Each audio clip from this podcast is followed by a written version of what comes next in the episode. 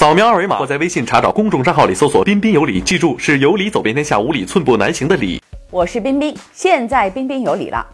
几天前哈，我们有个会员群里的姑娘问我一个问题，她说自己刚看了电影《老炮儿》，电影拍得不错，还流了点眼泪，但有个地方觉得太不可思议了呀。电影里的冯小刚呢，是一中年老混混，对吧？开了个小卖铺，生活穷困潦倒，每天呢提笼架鸟。这么不体面的男人，让大美女许晴爱上也就罢了，怎么还能为他出钱出力，每天还跟在屁股后边倒贴呢？震颤酒吧，震颤一下。这事儿在生活中能发生吗？要我说，还真有可能。为什么呢？这冯小刚演的六爷啊，不是个一般的糟老头，他是个典型的坏男人。男人不坏，女人不爱，这种类型的男人可是挺有市场的哈。那有人又要问了，之前冰冰姐不是说过无数次吗？要擦亮双眼，识别出这些坏男人啊？怎么今天又变成香饽饽了呢？这次节目里啊，冰冰要给大家澄清一个观念：坏男人不等于渣男。那些爱做坏事的小痞子、老顽主，在女人的事儿上可真不一定渣，没准儿还挺靠谱呢。不信，你听我跟你说说看。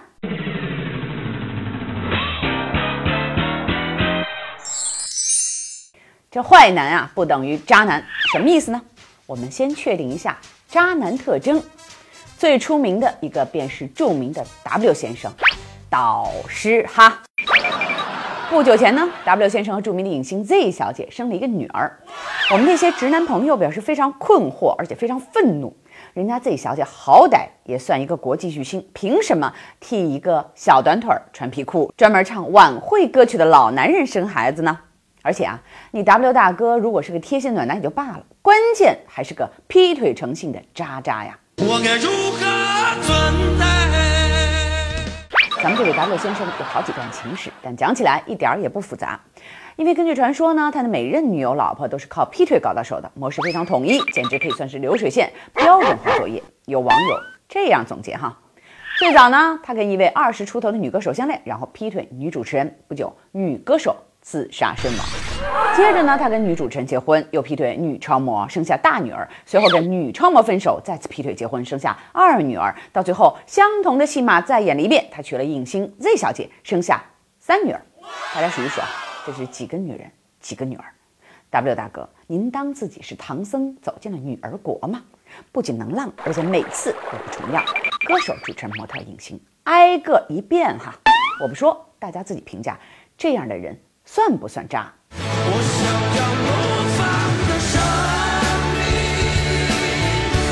接下来啊，我再给姐妹们说说坏男人有什么样呢？这位哈。坏男人中的模范陈小春，山鸡哥喽。有人说，你给我们看的是电影里的角色呀，山鸡是古惑仔呀，不代表陈小春就是坏男呀。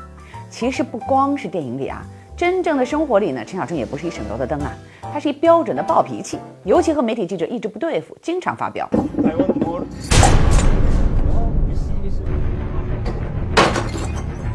One more。不公平的这次，真的我觉得。有。喂，小春。哎，Keep you，Thank you。Welcome。小春。大家都知道哈，这陈小春几年前呢娶了大美女应采儿，俩人还生了一儿子。按照惯例，陈小春这样的火爆小痞子很有可能会花心劈腿啊，但结果还真就不这样。陈小春、应采儿俩人不但没毛病，要我说，简直是花式虐狗啊！他们结婚这几年以来呢，最主要的演艺活动就是不停秀恩爱。我想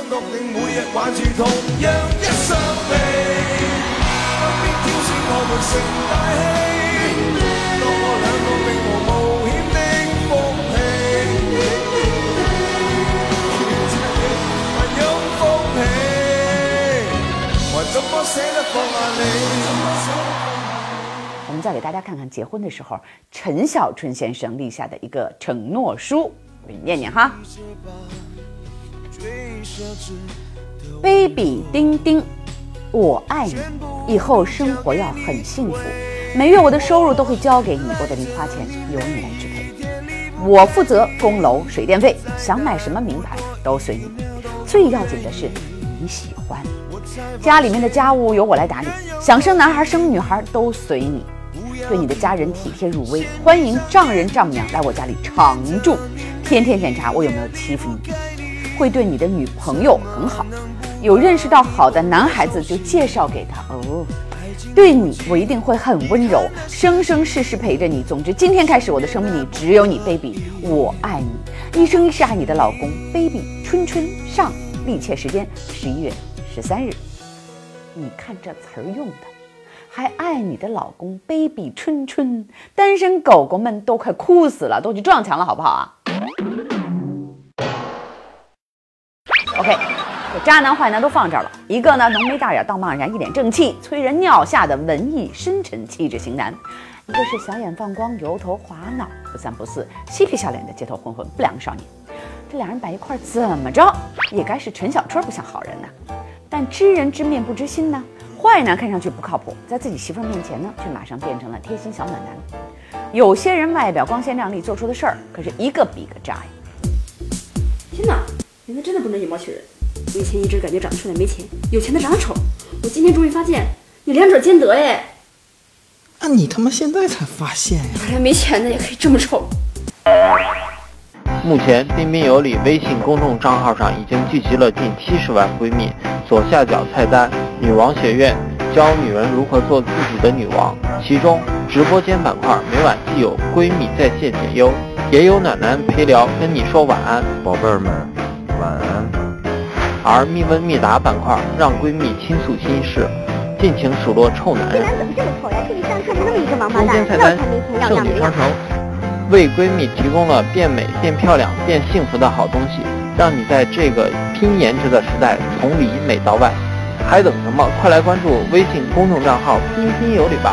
记住，是女人总有理的理哦。刚才讲到了坏男模范陈小春，那咱们就索性说说他演的戏哈。《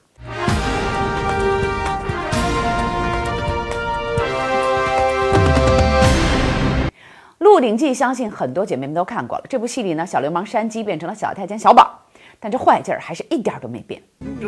啊，来亲个嘴儿吧，来，双儿，哎呀，嫁给我吧！你疯了你！你下流！晚上谁跟我亲热过？戏里有这么一段情节，说这韦小宝追他最爱的七老婆阿珂的时候呢，遇到了一个高富帅的情敌。郑克爽，在下郑克爽。这位郑公子呢，是台湾郑成功的后人呐，家世显赫，有钱又帅气。在阿珂姑娘伤心欲绝、寻死上吊的时候呢，突然就出现了，救下美人，然后又送礼物，又请吃饭，一顿山盟海誓。阿珂作为一个傻白甜，遇到这样的救命恩人，外加大帅哥，瞬间就沦陷了。这里究竟是一个什么地方？简直就是桃花源。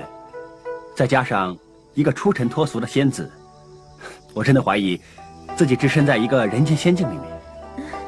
秦公子，别取笑。姑娘，别以为在下出言轻佻，其实全都是我的肺腑之言。姐妹们可以设想一下哈，如果一个一般的男人碰上一个郑可爽这样的高富帅的情敌，他怎么还敢接着追姑娘呢？估计屌丝心态瞬间就爆棚了，自己躲着角落里骂姑娘物质拜金，对吧？但就是这个时刻，小宝这样的坏男人显出了英雄本色，不管对方多么强，不管女生多么冷淡，甚至对自己拔刀相向，他都照追不误呀！小老婆，我来会你了！啊！哎呀，完了完了，王，救命啊！作为一个市井无赖出身的坏男，他使出了浑身解数，不管招式多脏，多上不了台面，小宝同学都照用不误。就凭这，坏男大多都能抢到好妹子。这实在太漂亮了，今天就给你洞房花烛。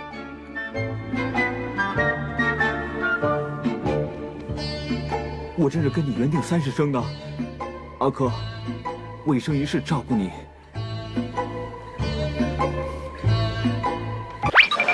郑克爽发现阿珂居然怀上了韦小宝的孩子，他不问缘由，不管姑娘多委屈，上来就连打带骂。平时温文尔雅、说话不带脏字的郑大公子，一下就变了脸。怎么会这样？那个孽种是谁的？啊，你说！是不是韦小宝那个狗贼？是不是？说！你这么大声干什么？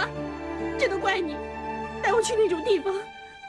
那个淫贼那天，你你你你撒谎！你撒谎！撒谎！撒撒撒撒撒谎！是在骗我！你和他根本就是一对狗男女！狗男女！狗男女！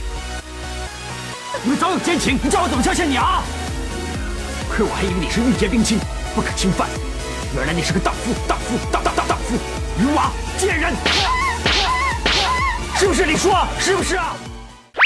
说到这我就想问了，出了这样的事儿，一个真正的爷们儿不应该直接去找韦小宝报仇雪恨吗？你打自己女人算什么本事啊？郑克爽这样的人简直是道德标兵、五好青年，为什么偏偏在欺负女人这事儿上具有如此高深的造诣和惊人的天赋呢？姐妹们，你们是想要一个下药也要和你上床的坏男人，还是想要一个拿你撒气、动手打你的渣男呢？其实，在写《鹿鼎记》的时候，金庸先生已经给我们预设了一个结论：韦小宝生在妓院，长在街头，是一个文明环境中的野蛮人呐。他对女人呢也不专一，但他知道谁是自己人呢，可以连蒙带骗，三妻四妾。但韦小宝可从来不会欺负自己的老婆、自己的女人呢。这就是一个典型的坏男人，不在乎道德礼法，但却有着自己一套行为准则：小事儿往死里不正经，大事儿往死里正经。草莽出英雄，书生多渣男。你可以是小流氓，可以坑蒙拐骗，但你起码得是一男人吧？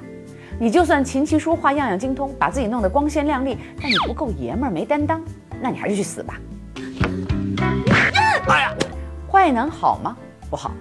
渣男好吗？更不好。但这二者有共同点，也有不同点哈。这共同点呢，都是大男子主义，在他们的潜意识里呢，就是认为我们女人是弱者，女人是男人的专属资产。就是说，他们可以沾花惹草、三妻四妾，但你们女人可不行。这两种又有什么不同呢？坏男人把女人当资产，但人家也爷们儿局气啊。女人是弱者呀，所以男人要拼死保护。女人是资产呀，外人想动那可不行。他们的内心独白是什么呢？我是爷们儿啊，大事儿都由我来负责，我来解决，强调的是责任一面。而渣男呢，女人是弱者呀，所以跟抹布一样随用随丢啊。劈腿了，那你不够好呀。被甩了，那是因为你是绿茶婊呀！宁可我负天下人，不叫天下人负我。他们的独白是什么呢？我就是我呀，是颜色不一样的烟火呀。现在在我们的彬彬有礼微信公众账号里回复“大”，我们给你推送一篇精彩文章，告诉你为什么大男子主义的男人都不喜欢戴套。有点跳跃对吧？但是我觉得这话题实在有意思，为你揭露一下大男子主义的真相哈。扫描二维码或在微信查找公众账号里搜索“彬彬有礼”，记住是有理走遍天下，无理寸步难行的理。说实话，每个女人的心里呢，多多少少都住着一个小女人，一个弱女子。我们幻想着霸道总裁、高贵王子，甚至幻想黑道大哥。我说对了吧？